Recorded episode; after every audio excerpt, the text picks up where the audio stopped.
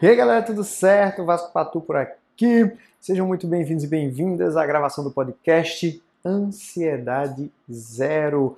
A nossa meta aqui é aumentar o teu nível de consciência para que os processos ansiosos estresse crônico não sejam mais presentes na tua vida. Isso é totalmente possível. Eu sou terapeuta, PhD neurobiologista e hoje a gente vai falar sobre nutrição do ser, sobre como potencializar a sua luz interna.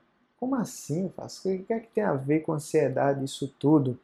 O processo ansioso elimina tuas energias, ele ofusca quem realmente você é, porque você se torna uma projeção dos seus próprios medos. E isso te abafa, e isso te joga numa nuvem de, de, de tempestade eterna. Então, o que eu quero mostrar para vocês hoje é que é possível, com ações diárias, cotidianas, sair do emaranhado dessa nuvem que paira sobre a sua cabeça, que tudo vem a partir dos seus padrões de pensamentos no futuro, no passado ou fatores de estresse, que são alimentados por histórias que você repete sempre na sua cabeça que geram muito medo e os medos vão gerar todos os sintomas que te incomodam e impedem a tua vida de prosseguir.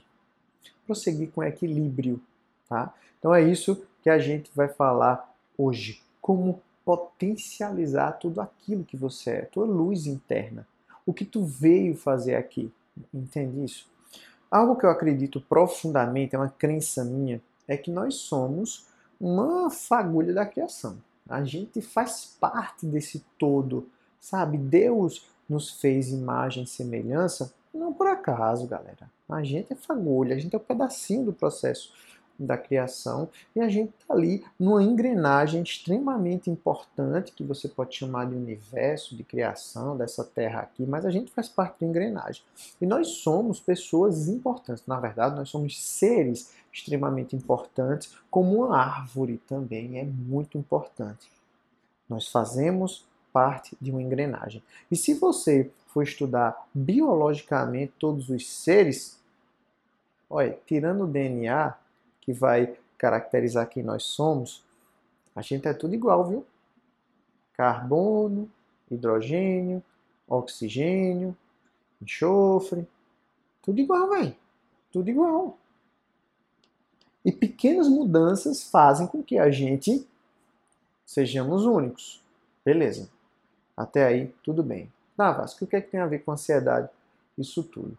Olha o que, é que a ansiedade faz com a gente geralmente a gente vive num mundo de imaginação, né? um mundo de projeções negativas, e aquilo se torna a nossa vida.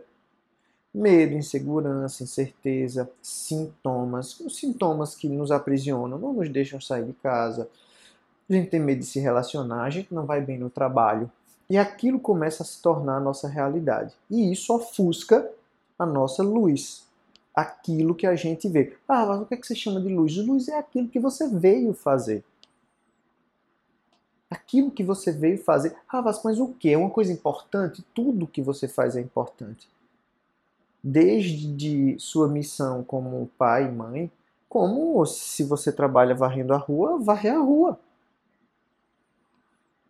Não existe a melhor coisa, existe fazer melhor aquilo que você precisa fazer.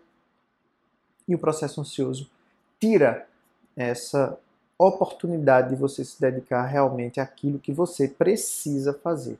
Ele ofusca quem realmente você é, né? Ela, né? Ela, ansiedade. Ofusca quem realmente você é. Ofusca a, aquilo que você veio fazer, porque você vive num cenário de medo, insegurança e incerteza. E aí vamos para a parte prática. O que eu posso fazer? Primeira coisa, você precisa perceber que isso está acontecendo. Quais são os padrões de pensamento e de comportamento que estão te jogando nesse caos mental? De onde eles vêm? Futuro, passado, fatores de estresse? Se é do futuro, eu preciso entender que esse futuro projetado não é controlado, porque o futuro não existe. Se é passado, a gente precisa entender que o passado por si só já basta. Nós não precisamos resolver nada no passado, até porque passado temporalmente não existe mais. Ah, Vasco, mas eu tenho que resolver coisas importantes com meu pai que faleceu. Você não precisa mais resolver nada com seu pai que faleceu. Se é alguma coisa de perdão, perdoe e se perdoe. Se é uma ausência, também perdoe. Porque as pessoas só nos dão aquilo que elas podem nos dar. Elas não tinham repertório para dar mais. Então, como a gente vai cobrar algo de alguém que não tem? Entende isso? A gente precisa introspectar isso na nossa alma. Então, no passado, não temos mais o que fazer. O que a gente pode fazer é, beleza, eu tenho esse repertório aqui. A, B e C. O que é que eu posso fazer com A, B e C hoje? A, B e C, que são pensamentos e vivências do passado, me ajudam hoje? Se a resposta for não, está resolvido. Não tem para que estar tá visitando, não tem para que você basear a sua vida hoje nessa visita ao passado. Ele não existe mais. Agora, isso só pode ser feito com consciência, com presença, para que você realmente entenda que não existe mais. E são esses pequenos detalhes que ofuscam a tua luz, que ofuscam a tua arte de fazer aquilo que você precisa fazer. Como é que você vai se dedicar profundamente à tua profissão, à tua família, aos teus amigos, se você vive num passado de caos, de medo, de insegurança, de projeções? Porque geralmente a gente vai no nosso passado, a gente visita a dor desse passado e a gente projeta isso num futuro que também não chegou, porra. Então a gente está vivendo no passado e no futuro que ele não existe. E a minha vida está passando. E eu estou sendo ofuscado, eu sou um cara que tô, tô desligado, entende? Não tem luz, só tristeza, só dor, só sofrimento. Então a primeira coisa é a percepção. Beleza, percebi, Vasco, agora eu faço o quê? Aí a gente vai entrar no modo de escolha. Percepção número um. Segundo, escolha eu preciso escolher me conectar aquilo, me conectar aquilo que é positivo em mim. Eu preciso olhar para dentro e me conectar à esperança, ao amor, à empatia, à gentileza, ao carinho, ao perdão, eu preciso acessar dentro de mim os bons sentimentos. Eu preciso trazer para minha mente lembranças de coisas boas. Eu não posso ficar alimentando o caos. Se eu alimento o caos, eu reproduzo um comportamento negativo. Esse comportamento negativo vai ser reproduzido nas pessoas que estão ao meu redor e o ambiente que eu estou fica uma merda. Por escolha, eu preciso acessar aquilo que há de melhor. Com muita energia, e essa energia vem dos seus hábitos.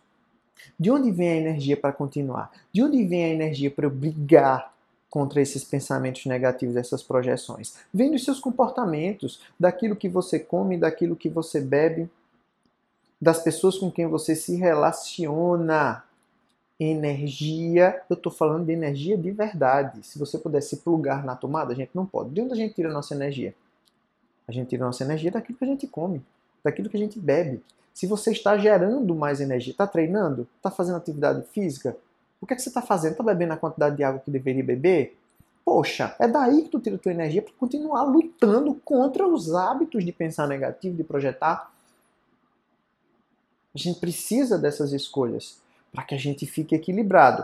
Negativo, passado, estresse. Não nega isso, isso existe. Beleza. Mas se eu subo o que é bom, eu consigo igualar de forças iguais e, por escolha, suprimir o que é negativo. Suprimir não é negar, é você estar melhor do que aquilo que te joga para o negativo.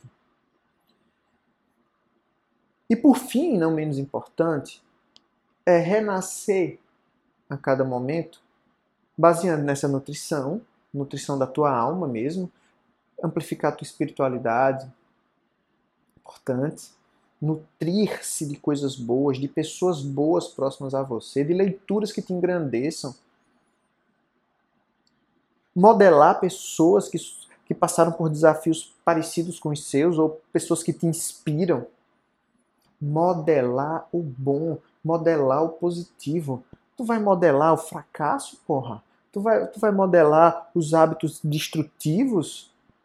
Tu, tu, vai, tu vai modelar a, as pessoas que traem as outras? Que, poxa, olha para alguém que te inspire. Eu não estou falando para botar num patamar de, oh, eu quero isso. Não, não, não. É olhar e modelar. O que essa pessoa fez que eu posso fazer igual?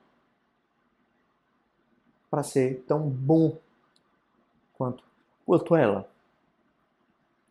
E aí sim você está trilhando uma jornada de plantar hoje aquilo que a gente quer colher no futuro e manifestar o que há de melhor dentro de você.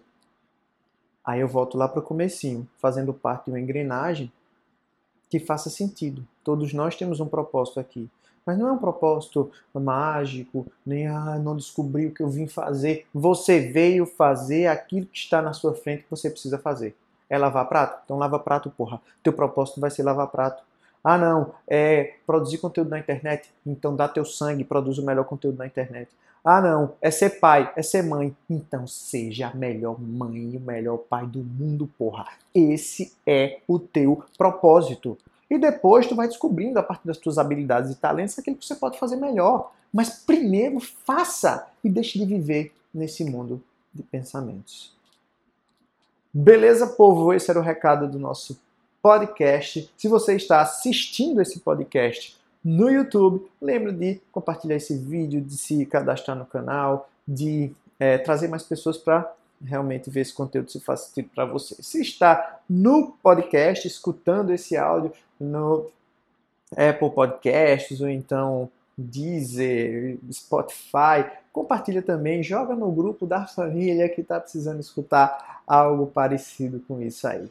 Povo, é, agradeço demais a presença de vocês aqui, a audiência. Lembra de que se quiser ter contato diretamente comigo, com as nossas terapias, sempre tem um link aqui na descrição para você entender como é que você faz, para a gente conseguir trilhar essa jornada de melhoramento definitivo. Então, um beijo no coração de todos e nos vemos em breve. Ou você me escuta em breve. tchau, tchau.